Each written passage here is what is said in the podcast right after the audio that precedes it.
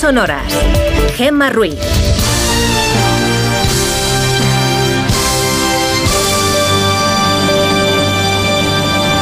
Son las 5 y 6 de la mañana, las 4 y 6 en Canarias. Buenos días.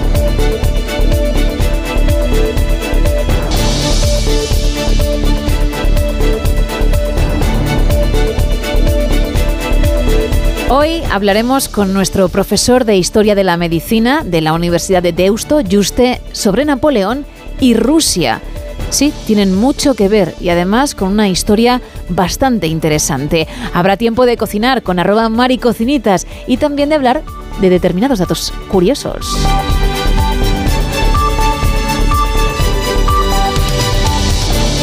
Además, repasaremos la actualidad, que eso lo hacemos cada día, y es una actualidad que comienza con la previsión del tiempo para hoy. Isa, cuéntame. Pues hasta ahora el protagonista de nuevo es el viento, pero a diferencia de ayer, los avisos que tiene activados la Agencia Estatal de Meteorología a esta hora son naranjas. ¿Dónde? En las costas de Menorca, en Mallorca, el Ampurdán y Pirineos Ostense y Catalán. En el Pirineo las rachas máximas van a alcanzar los 100 kilómetros por hora, que pueden ir además acompañadas de ventiscas debido a las nevadas que se están produciendo ya. En la zona de las costas el viento será de fuerza 8, con olas en las Islas Baleares que van a alcanzar los 9 o los 10 metros de altura. Va a ser un miércoles de cielos cubiertos en el extremo norte peninsular. Por la mañana en el norte se esperan precipitaciones débiles, especialmente en el País Vasco, unas lluvias que se desplazarán al este según vaya pasando la jornada. Y hay que hablar también de nevadas, porque la cota de nieve estará entre los 1.000 y los 1.200 metros en Pirineos, donde podrían acumularse hasta 5 centímetros e incluso 15 centímetros en el Valle de Arán. En el resto de la península será un día poco nuboso, misma situación se vivirá en el archipiélago canario, pero mejor no dejarse engañar por ese sol que veremos en nuestros cielos porque las temperaturas descienden. En Tenerife la máxima será de 26 grados, en Bilbao 14, en Pamplona 10, en Sevilla 20, pero es que en Segovia la máxima será de 7 grados y donde notaremos el mayor cambio será por la noche, porque las mínimas serán de 7 en Madrid, 5 en Logroño, 1 en Granada o 0 en Teruel. Mañana será un día de sol pero los termómetros caerán un poco más. Un poco más y tanto, ¿eh? Sí, sí. Gracias.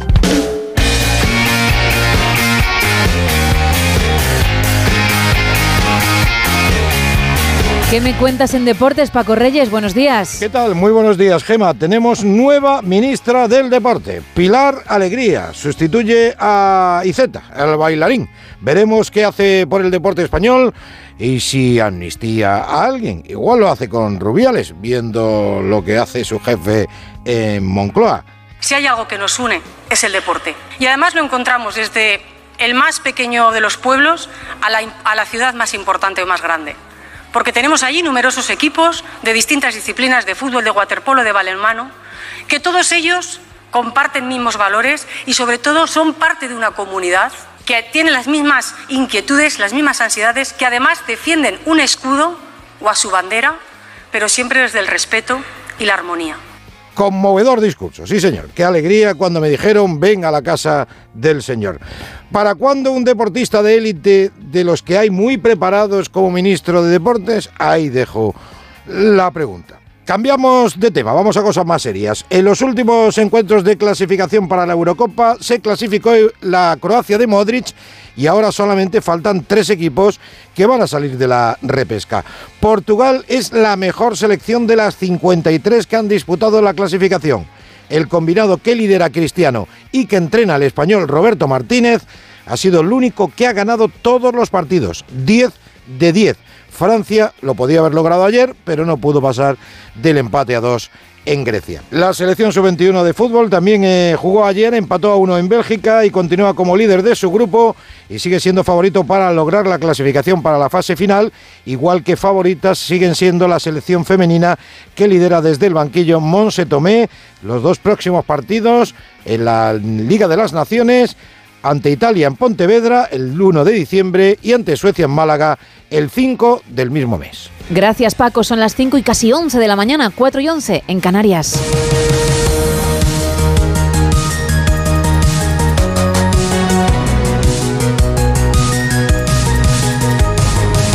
Hace unas horas Israel aprobó el acuerdo con Hamas para la liberación de 50 rehenes y una tregua de cuatro días gracias a la mediación de Qatar y Estados Unidos. A pesar de considerar que es la decisión correcta, el primer ministro israelí Benjamin Netanyahu asegura que su ejército seguirá luchando en la franja. Ayer por la tarde más fuerzas terrestres nuestras entraron en Gaza en el bastión del mal. Esta es la segunda fase de la guerra y sus objetivos son claros. La destrucción de las capacidades militares y gubernamentales de Hamas y el regreso a casa de los rehenes. De vuelta a nuestro país, el juez García Castellón envía al Supremo los indicios contra Puigdemont por el caso Tsunami, Eva Llamazares. El juez de Tsunami coloca en el tejado del Supremo la decisión que puede acarrear complicaciones a Puigdemont para acogerse a la amnistía, antes de esperar a que la Sala de la Audiencia Nacional decida sobre el recurso de la Fiscalía, que pedía enviar la causa a un juzgado catalán porque no aprecia terrorismo, el magistrado Manuel García Castellón le pide al Supremo que investigue todo lo que él no puede por el aforamiento de Puigdemont, si las graves consecuencias de las protestas organizadas por Tsunami, así como su objetivo de subvertir el orden constitucional, son encuadrables como actos de terrorismo en el sentido que prevé el derecho de la Unión Europea. Esta precisión no es baladí porque son estos y no otros los delitos terroristas que se quedan fuera del amparo de la ley de amnistía. El juez atribuye a Puigdemont un rol de liderazgo en Tsunami, de autoridad incuestionable, y dice que hay indicios serios de que participó en su nacimiento y planificación. Le incriminan, según los 100 folios de exposición razonada, mensajes en el móvil y en la agenda de su mano derecha, Josep Lluís Alay. Recuerda al juez que hay que investigar si la muerte por infarto de un ciudadano francés se pudo evitar y subraya las consecuencias imprevisibles y catastróficas para los pasajeros de los aviones en vuelo si se hubiera logrado impedir el cambio de turno de los controladores aéreos del Prat.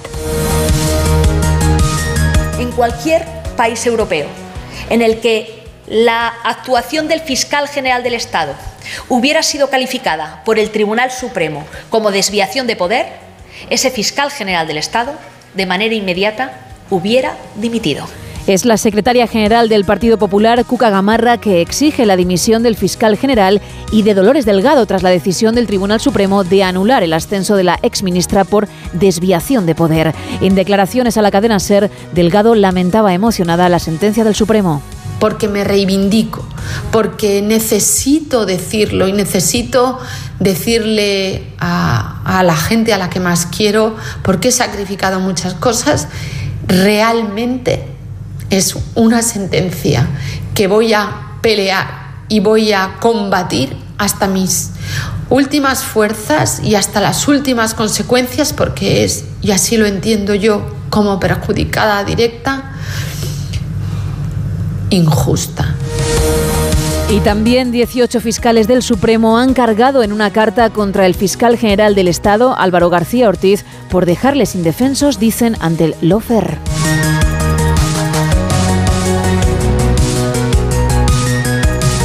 La Comisión Europea ha dado su visto bueno a la prórroga de presupuestos, pero ha advertido de que la situación fiscal de nuestro país es muy difícil y ha pedido una estrategia creíble a medio plazo. Corresponsal comunitario Jacobo de Regoyos. España, dice el comisario Paulo Gentiloni, cumple la recomendación de limitar a un máximo del 10,6% el aumento del gasto público para conseguir así un ajuste equivalente al 0,7% del PIB y por eso se aprueban las cuentas españolas. Sin embargo, se dice también que España tiene una deuda en torno al 106% del PIB que su déficit público está por encima del 3% en el 2024, año que regresa al Pacto de Estabilidad, y también en el 2025. Por eso la Comisión pide a España que establezca una estrategia fiscal a medio plazo creíble, dando a entender que la actual no lo es. Y la primera oportunidad de hacer cambios la tendrá el Gobierno en los presupuestos generales del Estado para el 2024 que el Ejecutivo Comunitario pide que se envíen lo antes posible a Bruselas.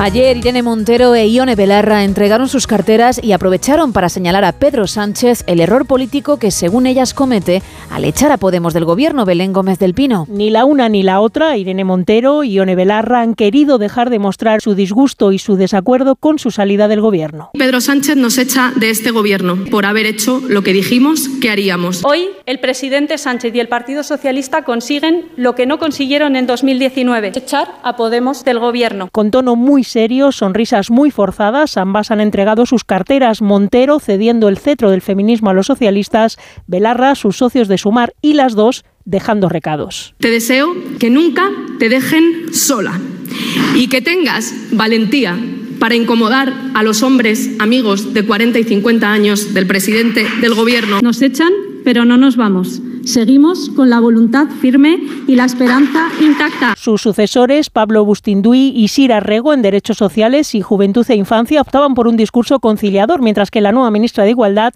Ana Redondo, dejaba al final de su discurso el último de los recados, el agradecimiento a Carmen Calvo como una de sus referentes, o como la historia se da la vuelta.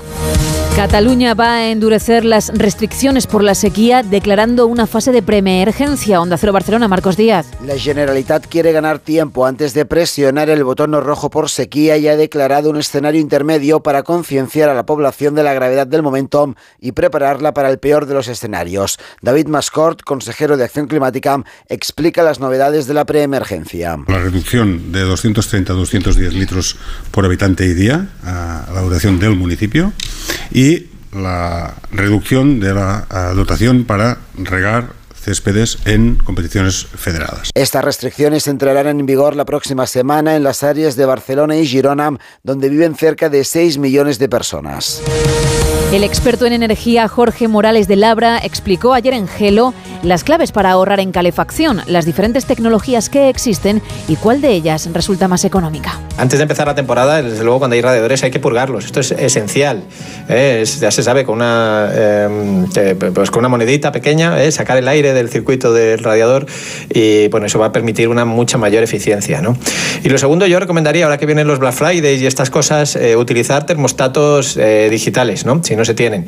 Estos típicos termostatos que hay en, en muchas casas, sobre todo antiguas de rueda, ¿verdad? Que son los analógicos, son un desastre. ¿eh? No miden bien la temperatura y además, sobre todo, no nos permiten hacer una cosa que es fundamental, que es programar ¿eh? de antemano la temperatura que queremos tener. ¿no? Incluso hay veces que podemos, pues se nos puede olvidar poner la calefacción y hay algunos de estos termostatos que, que son accesibles desde el móvil. ¿no? Los, yo lo tengo así ¿no? en mi casa y, es comodísimo y, al final ahorras mucho. ¿eh?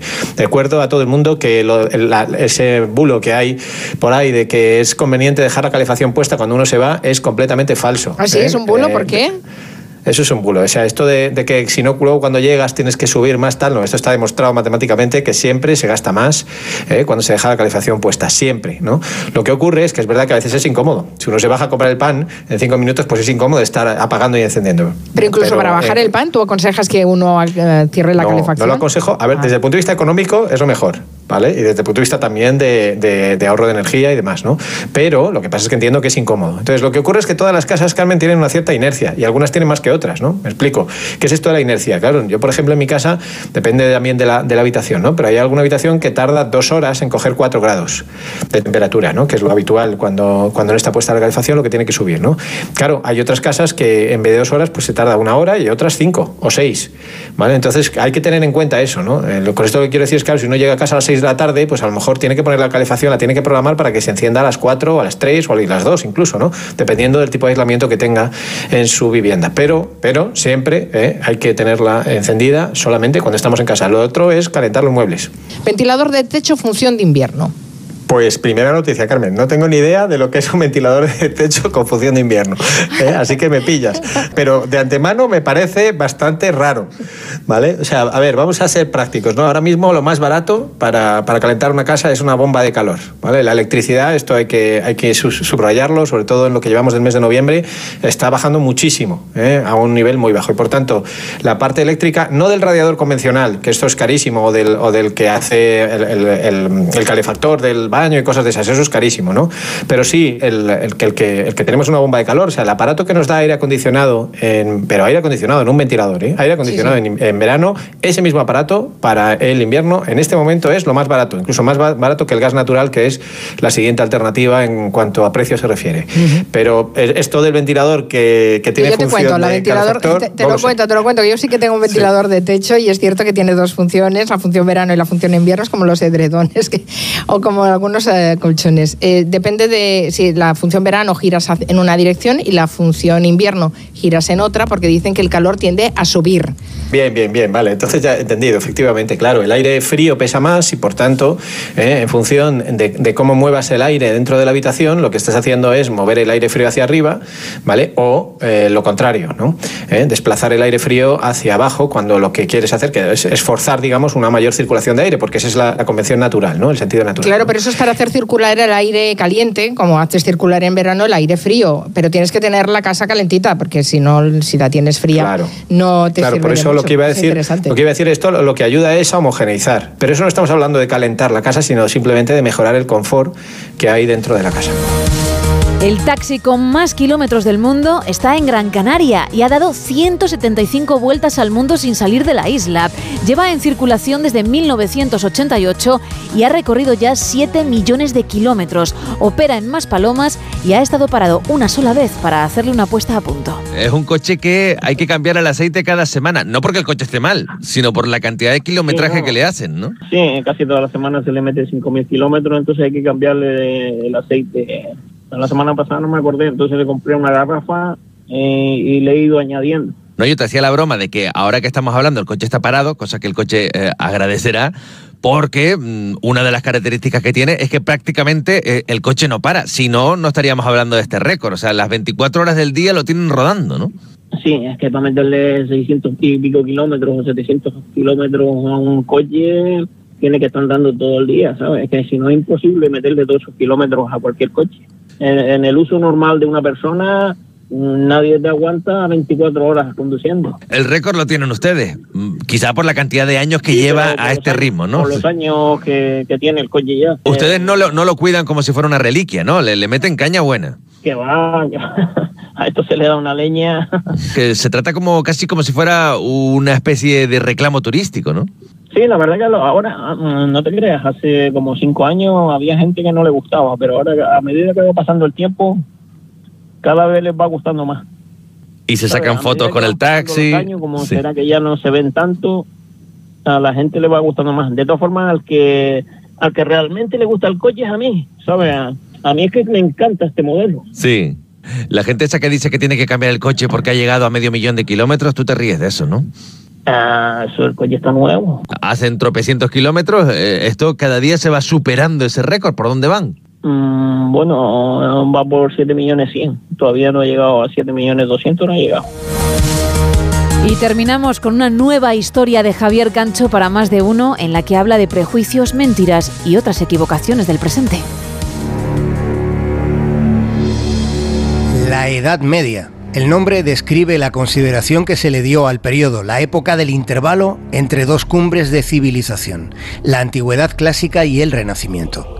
Sobre ese entreacto que duró 10 siglos se arrojó una densa bruma que todavía no se ha disipado. Hoy todavía podemos encontrar quien afirme que la Tierra es plana.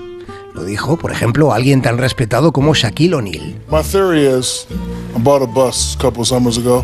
So when I drive Programó su teoría basándose en lo que había experimentado él mismo, observación y formulación de hipótesis. El que fuera jugador de la NBA condujo mucho a través de Estados Unidos y siempre lo había visto todo muy llano.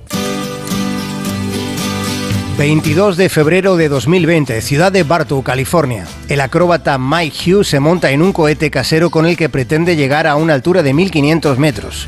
Su idea es la siguiente. Si soy capaz de subir a esa altura y no percibo la curvatura de la Tierra, entonces habré confirmado que la Tierra es plana. Pero por desgracia, en el momento del despegue, el paracaídas que llevaba el cohete, el paracaídas se desprende, mientras que el cohete con Mike dentro sube y sube y sube durante 30 segundos que se hacen interminables. Sin paracaídas que frene el descenso, el experimento del acróbata terminó en tragedia. Muerte por terraplanismo. A pesar de la apabullante existencia de pruebas científicas y de los cientos de imágenes que se tomaron desde el espacio exterior donde se ve la redondez del planeta Tierra, a pesar de tanto, para ser un terraplanista solo hace falta fe ciega y mucha ignorancia. Fíjense, hoy en día se sigue pensando que fue Colón quien hizo ver a la humanidad que la Tierra es redonda. Pero no es cierto. La prueba evidente de que en la Edad Media sabían que la Tierra es redonda está en la cartografía. Los mapas del medievo presentan un mundo más complejo del que hemos imaginado que tenían. La mayoría de los mapas de entonces representan una Tierra circular. ¿Cómo no iba a ser así cuando el mundo ya era redondo en el mapa mundi babilónico del 600 a.C.? De hecho, Un erudito llamado Abu Rayyan Biruni, nacido en el 973 del primer milenio, aquel hombre del medievo con matemáticas, fue capaz de averiguar el radio de la Tierra y su estimación se quedó a solo 31 kilómetros de un acierto pleno. Un error estrepitoso es el que atribuye a los vikingos medievales cascos con cuernos. Nunca los llevaron. Habría sido una jodienda máxima llevar algo tan aparatoso en plena batalla. El origen de ese desvarío histórico está en un tipo llamado Doppler, un diseñador de vestuario que comenzó a incluir cascos con cuernos en algunas óperas. Sus representaciones pronto se hicieron muy populares y la verdad fue deformándose. Ahora nos preguntamos si se deformó la verdad con el cinturón de castidad o si se deformó la verdad con el derecho de pernada de nobles y reyes. ¿Quién es ese? No sé. Debe de ser un rey. ¿Por qué? Porque va muy limpito. 5 y 27 de la mañana, 4 y 27 en Canarias. Miguel Ondarreta, muy buenos días. Hola, ¿qué tal, Gema? Buenos días. Te hemos echado de menos, pero ya estás aquí otra vez. ¿eh? Estamos aquí, al pie, al pie del cañón. Sí, sí, sí. Un poquito de descanso para no viene mal, respirar, respirar aire puro y volver, volver porque la actualidad ya, ya veo que no, no descansa en Desde estos días. No. ¿Eh? Dejamos ya el, el gobierno casi hecho y lo tenemos ya con el intercambio de carteras, eh, con las promesas ahí que vimos en el Palacio de la Zarzuela y hoy lo que vamos a tener es esa primera foto oficial, ¿no? De los 29, 22 nuevos ministros en la escalinata del Palacio de la Moncloa y Pedro Sánchez presidiendo pues la primera reunión, ¿no? De, su gobierno. Pero de esta madrugada te destacaría eh, la que es la, la noticia de la que hemos venido hablando también estos últimos días, pero que ya se ha concretado después de que Israel, a través de su gabinete de emergencia, ya sabes que hay muchos filtros, ha venido negociando con Hamas en los últimos días la liberación de parte de los rehenes. Eh, recordemos que, uh -huh. que, que el grupo terrorista tiene todavía en sus manos una cifra que oscila entre los 210, 240 rehenes. Bueno, llevamos casi mes y medio ya de conflicto sobre la, ganza, la franja de, de, Gaza y el acuerdo que se ha alcanzado esta madrugada va a permitir que en un primer momento la milicia terrorista eh, acceda a liberar a 50 mujeres y niños a cambio de que Israel ponga también en libertad a 150 presos palestinos que eso sí no tienen ningún delito de sangre. Están hablando también que son sobre todo eh, mujeres eh, uh -huh. y, y, menores de edad. A cambio también va a haber una tregua temporal de cuatro días. Los medios locales hablan de que se implementaría a partir del el jueves y también se accede a que a la franja de Gaza puedan entrar pues más camiones de ayuda humanitaria. Se está hablando de 300 camiones con comida, con medicamentos y también con combustible, ¿no? Tan necesario, lo hemos estado contando también durante todo este tiempo no solo para que funcionen los hospitales muy mermados después de este mes y medio de ofensiva, sino también para potabilizar el, el, agua. Así que eso es lo que tenemos de momento. Vamos a ver cómo se, se concreta todo. Uh -huh. Importantísima la mediación de Qatar, también de Egipto. Así que esto es lo que tenemos. Netanyahu lo que ha dicho es que esto es una tregua, una tregua temporal. Se va a seguir trabajando para liberar al resto de rehenes, pero que esto en cuanto acabe, esa tregua de, de cuatro días que se puede prorrogar a medida de que vayan liberando a más rehenes, la guerra va a continuar, porque el objetivo han dicho que sigue siendo el de la desaparición de Hamas. Así que esta es la novedad en grande que tenemos destacada de, de esta madrugada. Te decía, foto esta mañana en el Palacio de la Moncloa con el nuevo gobierno. Veremos ese paseo con, con, las carteras por los jardines del Palacio de la Moncloa, la foto, la reunión y un debate eh, que va a tener lugar a partir de las 2 de la tarde en Estrasburgo, en el Parlamento Europeo. Hasta allí va a llegar el debate sobre la amnistía, una petición que han forzado el PP, Ciudadanos y, Vox y esto va a hacer que bueno que se debata no tanto la ley porque todavía no ha iniciado digamos su recorrido. Ayer eso sí se pasaba el primer filtro de, de la mesa del Congreso, del Congreso calificándose la medida iniciando digamos los trámites pero lo que se va a plantear es si está en riesgo el Estado de Derecho en nuestro país. Así que ya te puedes imaginar lo enconado que va a ser ese debate, al que en principio va a acudir Puigdemont y como eurodiputado tendría opción a intervenir. Ya veremos qué es lo que va a hacer. Entre tanto, hay controversia en el mundo judicial, ha habido decisiones en las eh, últimas horas. Sabemos, por ejemplo, que, el juez que instruye eh, la causa de Tsunami, ha decidido enviar el caso de Puigdemont por terrorismo al Tribunal Supremo porque está precisamente aforado y bueno, hemos visto también estas últimas horas a Puigdemont decir que bueno, que esto ya no le sorprende, que es un ejemplo más de las motivaciones políticas que hay en el mundo de la justicia. Por cierto, hay bastante malestar también entre los fiscales porque dicen que no se sienten protegidos por el fiscal general del Estado con esto del lofer, ¿no? Esta judicialización de la, de la política. Dicen que ellos querían cierta protección del fiscal general Álvaro García Ortiz, que dijo que no se iba a pronunciar sobre la amnistía hasta que no estuviese aprobada. Así que bueno, ha habido una carta que le han mandado y que se ha hecho pública y estamos viendo que el nuevo superministro, que es Félix Bolaños, que asume nuevas competencias, va a tener trabajo y mucho a partir de ahora asumiendo esas, esas nuevas carteras. Y comentarte, algo más allá de lo que es la pura actualidad, Hoy sabes que se cumplen 60 años del magnicidio del que más se ha escrito, eh, me atrevería a decir, eh, de la historia, que es el de JFK, ¿no? John Fitzgerald Kennedy. Bueno, teorías de la conspiración hay muchísimas. Hay una versión oficial, el caso es que eh, lo que ocurrió aquel día en, Dallas, ¿no? Con ese coche descapotable, con esos tiros que acabaron con el presidente número 35 de los Estados Unidos. Bueno, lo hemos visto todos, ha habido películas, ha habido documentales y hoy a partir de las 10 de la mañana te animo a ti y a todos los oyentes a que escuchen un viaje en el tiempo que vamos a hacer en más de uno con todo el equipo de, este programa, recreando eh, lo que ocurrió aquel día de hace ahora justamente 60 años, prácticamente el minuto a minuto desde ese viaje presidencial que acabó como acabó y que en apenas dos horas eh, acabó con un presidente y acabó jurando otro, que entonces era el vicepresidente Johnson en el Air Force One. Lo vamos a contar con detalle, para que sepan eh, los oyentes lo que pasó entonces y todo lo que se dijo en aquel momento, así que yo no me lo perdería a partir de las 10. Desde luego que no, qué ganas. Bueno, no nos vamos a perder nada ni desde las 6, ¿eh? las 5 en Canarias. Gracias, Miguel. Venga, Gema, buen día. Chao. Igualmente, chao. Son las 5 y 33, 4 y 33 en Canarias. ¡Paren las rotativas! Vale, ya pueden arrancar. Bueno, cuéntame, Isa, tu espacio, tus datos, ¿con qué nos sorprendes en esta mañana? Santoral, hoy Ah, venimos. bueno, bien, bien. Hay que Madre felicitar a mucha gente, hay que felicitar a mucha gente porque además he investigado todos esos nombres, no todos evidentemente, que hay ahora mismo en España con estos nombres que hoy celebran su santo. Vale. Tenemos hoy el santo de Ananías. Ananías. Ananías. Bueno, San- Ana al final. San, vale. San Ananías.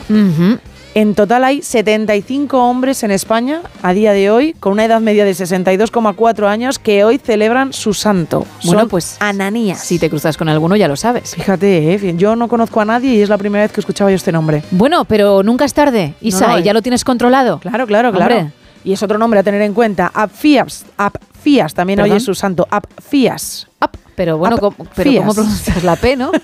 que parece que estás... en- uy, no me sale a mí. Eh, eh, ence- encestando, ¿no? Ay, ay, ay, Vale, ap- venga. Santa Apia también hoy es su día. Benignos. Hoy los benignos también celebran su día. Hay 4.830 hombres que se llaman benignos en nuestro país. Los benignos siempre van a ser bien recibidos, ¿eh? En Siempre. cualquier ámbito de la vida, desde luego. Siempre. También tenemos hoy, hoy es el día de los señores que se llaman Filemón. Que Filemón, también, también vale. en España tenemos 123 filemones en nuestro país, con una edad media de 64,4 años, todos estos hombres. También es el día de Mauro, de Pragmacio, de Rogerio. Rogerio. Que no con L. Que no, con. L. Eso Vale. es. Hay 221 Rogerios en nuestro país, con una edad media. ¿Solo 21? So- 221. Ah, 221, perdona. Bueno, aún así es una cifra muy baja. Una edad media de 44 años. Ah, Son jovencitos. Son ¿eh? jovencitos. Y el siguiente nombre es el que me ha llamado también mucho la atención, porque Bertrán también hoy es su día. También sin L. También sin L. Con esa R. Vale. Es complicado las R's. Son 71 hombres que se llaman Bertrán, con una edad media de 24 años. ¿Ah, sí? Sí, sí, o sea Hubo que... un boom ahí, se puso de moda ese nombre y no lo y vimos y o no, lo supimos. Y no lo sabíamos, así que hay mucha gente, hay 71 personas de una edad media de se- de 24 años que hoy es su santo. Si conoces a un Bertrán con R's, hoy le tienes que felicitar. Cuando nosotras estábamos en nuestra adolescencia, con 16 años, ¿no? Es cuando se puso de moda lo de Bertrán, ¿no? Todos los niños que nacieron en esa época se llamaban, bueno, no todos, pero muchos así. Bertrán. Bertrán. Fue su año. Bueno, perfecto, pues a felicitar a todos, ¿eh? O, o alguno, si lo Si conoces, conoces. porque puedes quedar muy bien y además te lo va a agradecer. Gracias. Un placer. Isa, son las 5 y casi 36, 4 y 36 en Canarias. Cocinamos.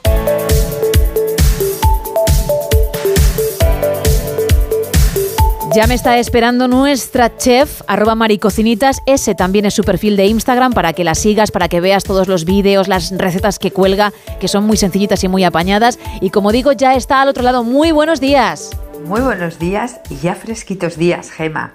Y muy buenos días a todos los noctámbulos y madrugadores oyentes de No Sonoras Buenos Días. Hoy voy a comenzar haciendo una pregunta. ¿Sabéis lo que significa el término thrice cooking? Bueno, mi inglés. mi inglés queda así un poquito flojo. Pero bueno, esta expresión en inglés, como digo, es la que hoy en día se utiliza para denominar lo que todo el mundo conoce y se ha conocido toda la vida como comida de aprovechamiento. Pero ya se sabe, si lo decimos en inglés, parece que suena mucho más cookie y si nos vamos a la traducción literal, sería cocinando basura. O sea, que ya me diréis por qué no utilizar ese término con lo bonito que queda. Simplemente comida de aprovechamiento. Y ya sabéis lo que es este tipo de comida. Esos restos que quedan en la nevera, que quedan en la despensa, en el congelador y que obviamente y más hoy en día no hay que tirar y que con ellos se pueden montar platos espectaculares. Y de aquí os traigo las dos recetas de hoy con cosillas que me quedaban por el congelador, por la despensa, en la nevera. Hice estos dos sencillos platos que ya en su momento se quedaron en el recetario del día a día. El primero, salteado de longaniza. Esta es una receta rápida y sencilla. Jugando con bolsas de verduras congeladas que tenía, pues salió uno de estos platos bonitos para el paladar. Ingredientes para cuatro personas: 12 longanizas, 400 gramos de preparado de ensaladilla congelada, 200 gramos de verdura de paella, es decir, garrofón y judía verde plana, una cabeza de ajos, pimentón picante, aceite y sal. Vamos con ella. Descongelar la verdura y las legumbres y dejar que quede bien escurrido. En una sartén grande añadir aceite y agregarlas. A continuación añadir sal e ir haciendo a fuego lento. A mitad echar los ajos a trozos, por ejemplo por la mitad, y las longanizas también ya cortadas. Saltear con cuidado que no se deshaga ni la verdura ni las legumbres. Cuando esté hecho, hacer un hueco en el centro, añadir pimentón al gusto, sofreír un poco y mezclar bien. Y ya lo tendríamos. Veréis qué rica que está. Y la siguiente es pura delicia. Mazorca con salsa de yogur diablo. Me encanta el nombre y es que me encanta el picante. Cuando queremos comer algo sano pero súper rico y como digo, picantito. Y con precocinados congelados, también como en la receta anterior. Ingredientes para cuatro personas. 4 mazorcas de maíz precocinadas, 400 gramos de mis de pimientos de esos que llevan cortaditos y que son de los tres colores, una cebolla pequeña, 100 gramos de guisantes, 4 pebreras verdes o si no lo quieres tan picante lo puedes sustituir por piparra, tabasco al gusto, dos yogures griegos naturales sin azucarar, sal y perejil fresco. Vamos al lío.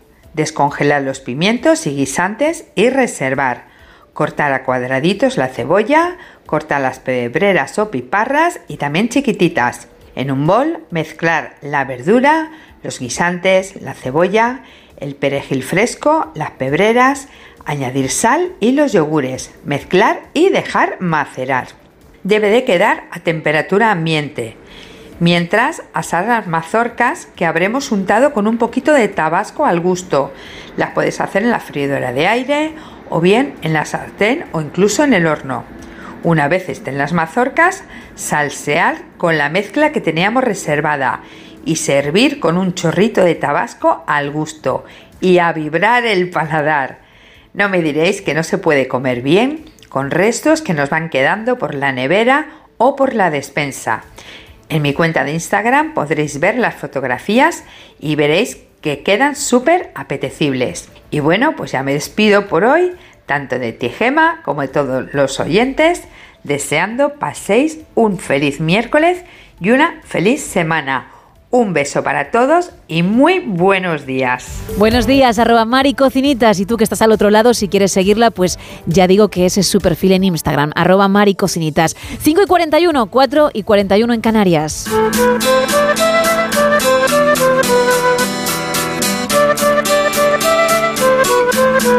Vamos a hablar de historia. Venga, vamos a viajar al pasado y lo vamos a hacer con el profesor de Historia de la Medicina de la Universidad de Deusto, Juste. Muy buenos días. Hey, ¿qué tal? Buenos días. ¿Cómo te encuentras después de dos semanas sin nosotros, hombre?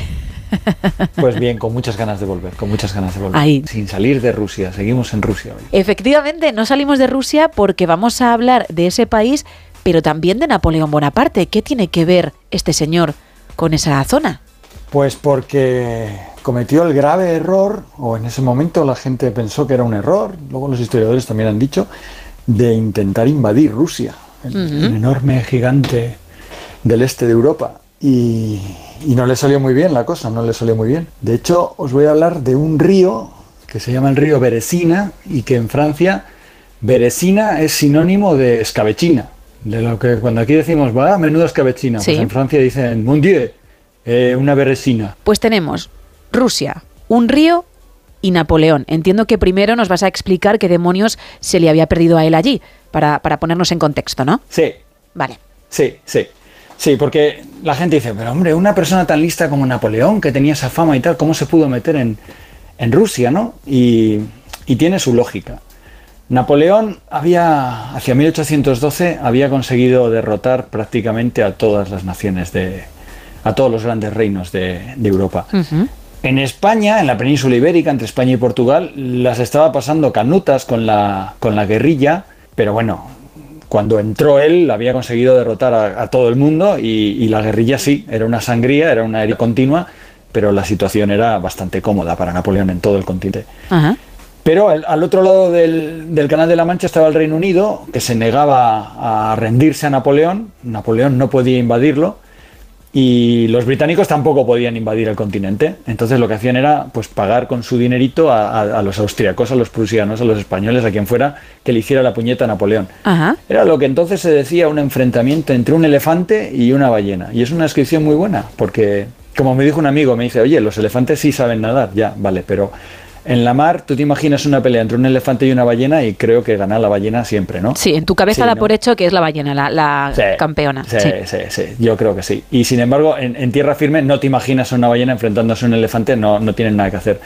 Entonces era el sinónimo que decía la gente. Entonces, en vez de guerra fría, decían, bueno, esto es una guerra caliente entre británicos y franceses, pero el elefante nunca va a ganar en la mar a la ballena y, y la ballena nunca va a ganar en tierra firme al elefante.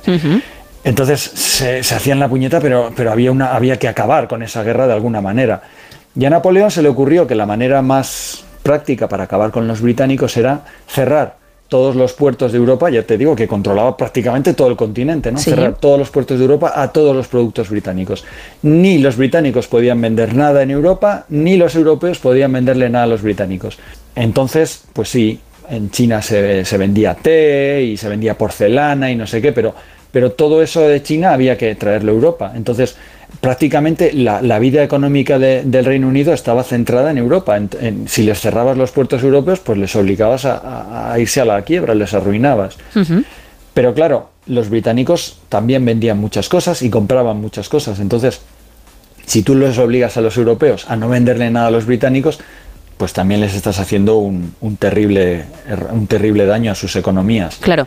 Entonces, ¿qué pasó? Pues que Napoleón convenció, a, convenció u obligó a austríacos, prusianos, los españoles que estaban bajo el rey José, a todos y a los rusos, a que no vendiesen ni comprasen nada a los, a los británicos. Que eso está muy bien, entre comillas, en un determinado periodo de tiempo. Lo malo es cuando se prolonga, entiendo. Claro, exactamente. Eso es lo que le pasó a los rusos. Y los rusos no tenían a los, Napole a los tropas napoleónicas tan cerca, entonces hubo un momento en el que dijeron, a ver, nosotros no les compramos a los británicos eh, productos elaborados, pues telas y demás, pero tampoco les podemos vender nuestro cereal, nuestra madera, nuestro cuero, nos estamos arruinando. Los franceses no son capaces de comprarnos lo mismo que nos, que nos compraban los ingleses, nuestra economía se está yendo a la porra.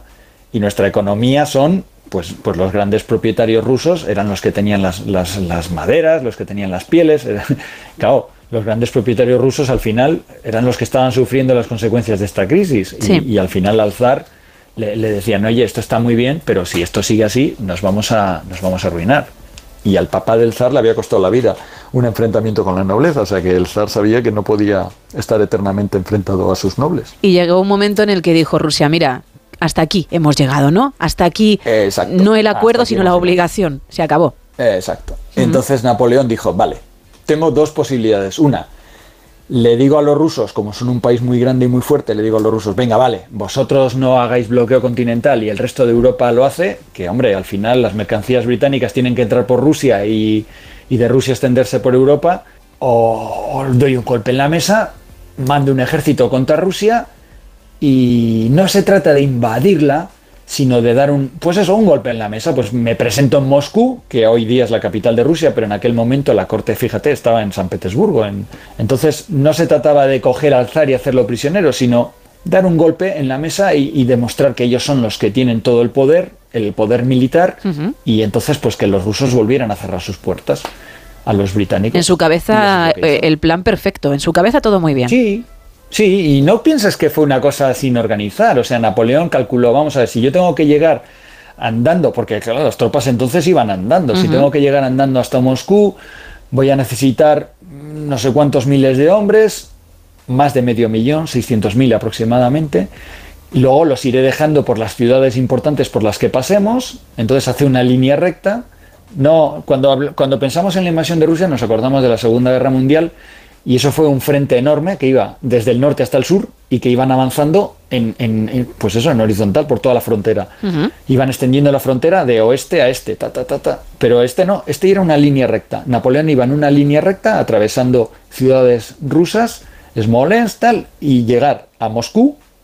Y su objetivo era que una vez llegara a Moscú, que era la capital espiritual de Rusia, por así decirlo, eh, los rusos dijeran, bueno, bien, pues nada, nos ha ganado, aceptamos las condiciones de nuevo y volvemos al redil.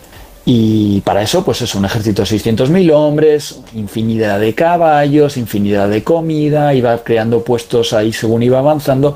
Era un plan muy elaborado. En el que no se había tenido en cuenta, entiendo, la estación del año, lo duro que es el invierno en Rusia, que a lo mejor por lo que sea les podría complicar un poquito la cosa.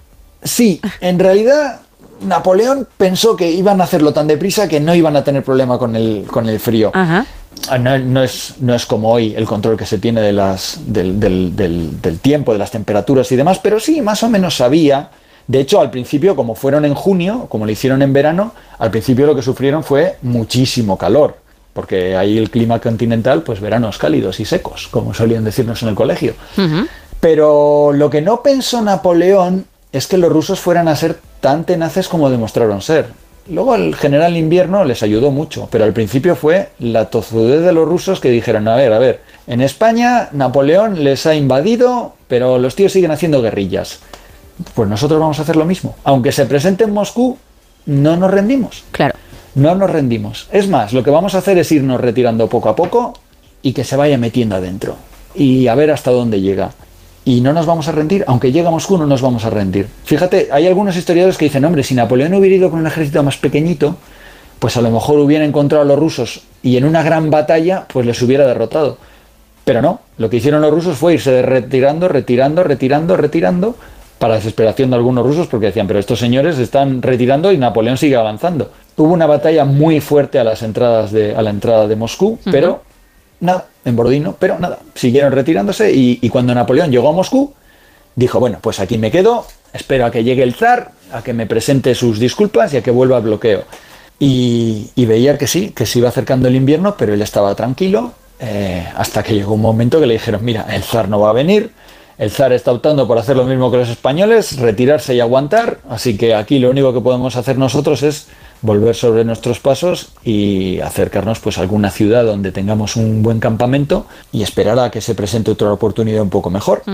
Y eso es lo que hicieron. Eso es lo que, lo que pensaron. Dicen, bueno, pues si hemos avanzado en una línea recta hacia Moscú, ahora cogemos otro camino, porque claro, esos ejércitos, aparte que iban a, se iban comiendo todo lo que había por el camino. Y, y lo que no se comían ellos, antes lo habían quemado los rusos, porque lo que trataban de hacer era imposible el caminar de esta gente. Avanzaron hacia el sur para, para coger otra vía, pero los rusos eran muy listos, se esperaron a que llegaran, les, les derrotaron, o, bueno, no les derrotaron, pero fue una batalla bastante dura. Los franceses decidieron volver sobre sus pasos y a medida que iban volviendo por un camino bastante complicado, donde ya habían hecho sus batallas y donde ya habían pasado frío y habían pasado calor y habían pasado de todo, pues el invierno se fue acercando poco a poco. Y ellos sin tener ni idea que, de que se acercaban también a una trampa mortal, vaya. Claro, porque el invierno se iba acercando, se iba acercando por un lado y por el otro lado los rusos estaban esperando a que pasaran y había un río a medio camino, pero tú imagínate hacer el camino de Santiago, pero mucho más, porque están yendo desde lo que es hoy día Lituania hasta Moscú y vuelta. O sea, es un, es un señor andar. Y Una no iban barbaridad. andando. Claro, y no iban andando con zapatillas, iban andando con unos calzados bastante rígidos y no iban andando con una mochilita con 15 kilos, a lo mejor te llevaban sus 30 kilos de, de habituallamiento, no sé qué, aparte de todo lo que habían ido consiguiendo de botín, que eso Increíble. les daba muy bien a los ejércitos de la época, entonces eran lentos y el invierno no. Y llegaron a un sitio que es el famoso río Beresina, donde eh, los rusos dijeron, aquí les pillamos. Eh, a un lado el frío y un ejército ruso que se acerca, al otro lado el río que no se ha congelado, que está echando un agua helada pero que no se ha congelado, y otro ejército ruso esperándoles. Y aquí le hemos pillado al señor Napoleón en esta trampa y de aquí no se escapa. Claro. La verdad es que era una trampa bastante puñetera. Tú imagínate, tú tienes un río, tienes un puente que lo atraviesa, pues si tú eres ruso, lo primero que haces, ¿qué haces con ese puente? Borrarlo del mapa. Claro. Para que los napoleónicos, si quieren pasar, tengan que pasar a nado. ¿Y qué hizo Napoleón? Pues Napoleón se dio cuenta de que estaba en una situación desesperada. El agua estaba muy fría, sus tropas iban a, a morir si pasaban por ese río. Y lo único que hizo fue mandar a sus, a sus exploradores a buscar al norte y al sur de ese puente si había algún camino por el que pudieran, por el que pudieran pasar. Es que esto es un guion Y de película, ¿eh? usted, eh, zona- no, no quiero hacer spoiler porque lo estás contando muy bien, pero sí, como me has pasado un guioncito, te digo que es un guion de película. O sea, lo que alguien eh, cree que solo puede pasar en la peli, pasa. Y es lo que vas a contar a continuación. Sí, es que la historia generalmente suele superar a la ficción. Total, ¿eh? Sí, sí. Fíjate, es una película con un título engañoso, porque ya te digo que Beresina es escabechina. Y Napoleón estaba ahí en una verdadera escabechina, porque ¿qué hago? Tengo un río, tengo los rusos, eh, me rindo. Pero claro, si se rinde, ya sabe que si se rinde con todo su ejército, había entrado con 600.000 hombres, había varios que se habían ido quedando por ciudades, pero todavía tiene un señor ejército. Si se rinde, se acabó. Se acabó el imperio napoleónico, se acabó la vida de Napoleón. Hombre, a lo mejor no le van a ejecutar, pero que, pero que te capturan con todo tu ejército. O sea, sería la mayor derrota de la historia. Sí. Entonces, ante una situación tan desesperada, lo que hace es mandar exploradores a buscar algún vado, algún sitio donde por lo menos se pudiera pasar más o menos, y lo encontraron. Encontraron un sitio un poco más al norte por donde más o menos se podía pasar, si se construía un puente, la gente, los, los pontoneros, los especialistas en construir puentes, tenían que meterse en ese agua helada, pero, pero había la suficiente profundidad como para poder construir un puente rápidamente, de, un puente de, de, pues eso, con, con madera, y, y, que, y que pudieran pasar por ahí las tropas de Napoleón, atravesar el río y llegar al otro lado y seguir en dirección hacia, hacia, hacia Lituania, hacia Polonia. Es que esto es increíble, Juste, una por- situación complicada, Claro, pero es que es como si tú, para que nos entendamos, mm, quieres cruzar un río, efectivamente no puedes hacerlo, y quiere la suerte que unos cuantos metros, vamos a decir, más allá haya unos constructores que sepan hacer uno y que te lo puedan crear rápidamente para que te puedas largar. Es que me parece alucinante. Sí, pero mm, veamos una cosa, no estamos hablando de un río en veranito, Claro que no. ahí a la sombra, estamos hablando de un río con aguas heladas, no está congelado, pero el agua está helada, con lo cual eh, tú le dices a un pontonero, mira, tienes a elegir entre que nos quedemos aquí todos, que vengan los rusos y que nos capturen y no nos van a tratar bien, porque nosotros nos hemos ido comiendo todo lo que hemos pillado por el camino, no nos tienen precisamente cariño, o que te metas tú en este agua helada y construyas un puente. Pero claro, si tú te metes en esa agua helada, lo más normal es que te mueras. Y vas a salvar la vida de otros, pero tú te vas a morir porque te vas a meter en un agua helada. Eso y es. luego vas a salir del agua helada y va a hacer muchísimo frío también. Estamos en el invierno ruso.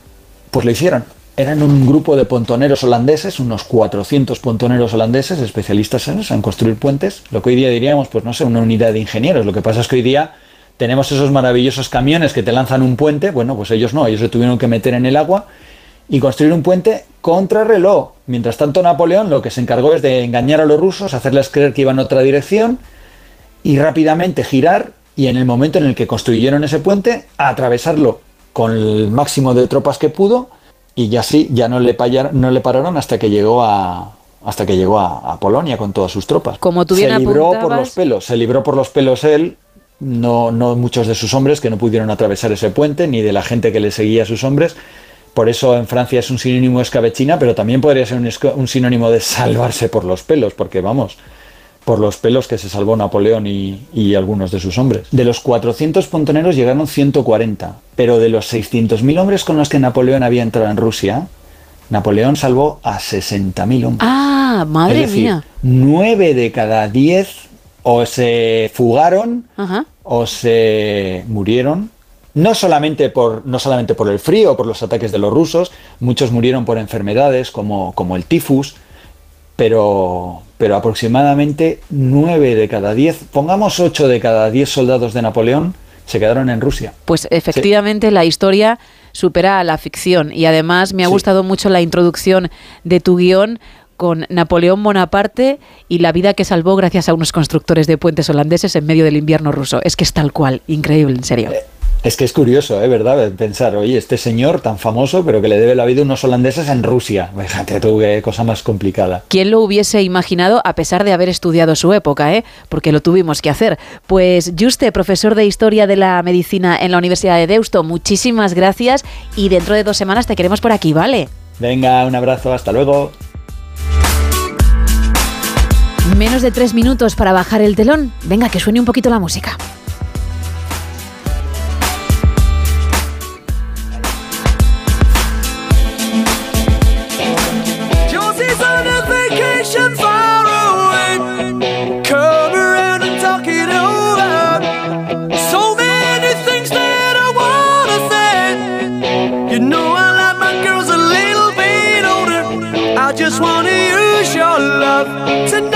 Mañana más, a partir de la una y media, las doce y media en Canarias. Y te queremos ahí, ¿eh? Que pases un feliz miércoles. Adiós.